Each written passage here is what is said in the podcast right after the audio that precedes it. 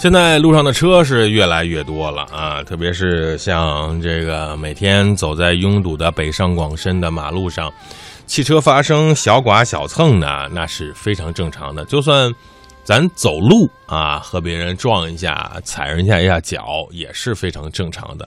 很多人就说了，发生了小刮小蹭，咱就别走程序了，太复杂，又是报报报警，又是报保险公司，又是定损，又是维修，又是报发票，很复杂。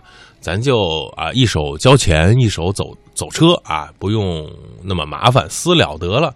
情况真的是这样吗？哪七类情况是不能私了的呢？我们一起来看一下。嗯，首先来看第一种是，当我们和一些手续不全的车辆发生了刮蹭，怎么办？嗯，哎呀，手续不全，什么手续得全呢？就是机动车牌照、车辆检验合格标志、车辆保险标志，与缺乏这三种任何一种。或以上的车辆发生事故，我们绝对不能私了，要立刻拨打这个，呃，这个报警电话，求助这个警察叔叔，嗯，让他们来处理一下，让交警来，因为这样的车敢上路，那么它肯定是存在着巨大的风险与隐患。嗯，第二种就是我们说的酒驾或者是药驾，也就是毒驾，在这样的情况下呢，事故当。这个司机啊，有酒驾、服用药品，当然是国家管制的精神类药品或者麻醉药品啊，和吸毒的行为是绝对绝对不能私了的。对方已经处在了精神不正常的情况，会发生更多的恶性事件，一定要报警啊！一定要报警。嗯，当然还有一种是在发生了刮蹭或事故之后啊，双方下来之后啊，因为这个事故责任方的归属问题产生了很强的争议啊，这个时候。呃，是不应该私了的，因为你如果很强争议的话，那你肯定是要一直在那个路上堵着呀，前后方的车辆啊，对吧，都会受此影响啊。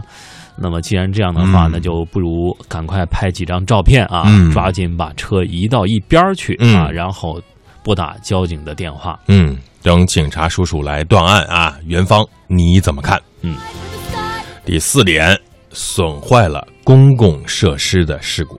撞了护栏啊，撞了电线杆啊，这个红绿灯支架撞毁了呀，路边的书报亭被撞了呀，等等，事故造成了公共设施和建筑物损坏，不能私了，而必须报警，而且事故方要赔偿公共设施的损失。记得北京有一座铁路桥啊，被一辆大货车撞了，是岌岌可危啊。嗯，当时修复这个铁路桥大概就花了四十多万人民币啊，而且还有这个隐患啊，这个货车司机必须得啊照单赔偿。嗯，这也是一个风险，提示我们这个公共财产哈，嗯，其实和我们这个私人财产是密切联系的啊。嗯，还有一项就是无证驾驶或者司机不能出示驾驶证啊。当发生了出了事儿之后啊，这个人。说他他他肯定不会说他没无证驾驶啊，一般我们可能要核对一下吧，嗯啊，最好是能够核对一下双方的这个驾驶证，互拍一下嘛，对吧？互拍一下驾驶证，互拍一下这个事故的情况，然后移到边儿。你要互拍驾驶证，他没有驾驶证怎么办呢？那你肯定不能私了啊，需要。呃，警察来判定啊，这个无证驾驶是否是真的忘带驾驶证，还是说这个是特殊的人物啊？加引号的特殊的人物。嗯，好，还有一些就是这个。呃，无证驾驶是吧？这个是不能一定不能私了的啊。这个没有驾驶本或者是行驶本，你无法保证这个开车的人是不是他，和这辆车是不是属于他的，或者是盗抢车辆，出现了任何的后续的问题，你都需要去造成呃这个你的损失。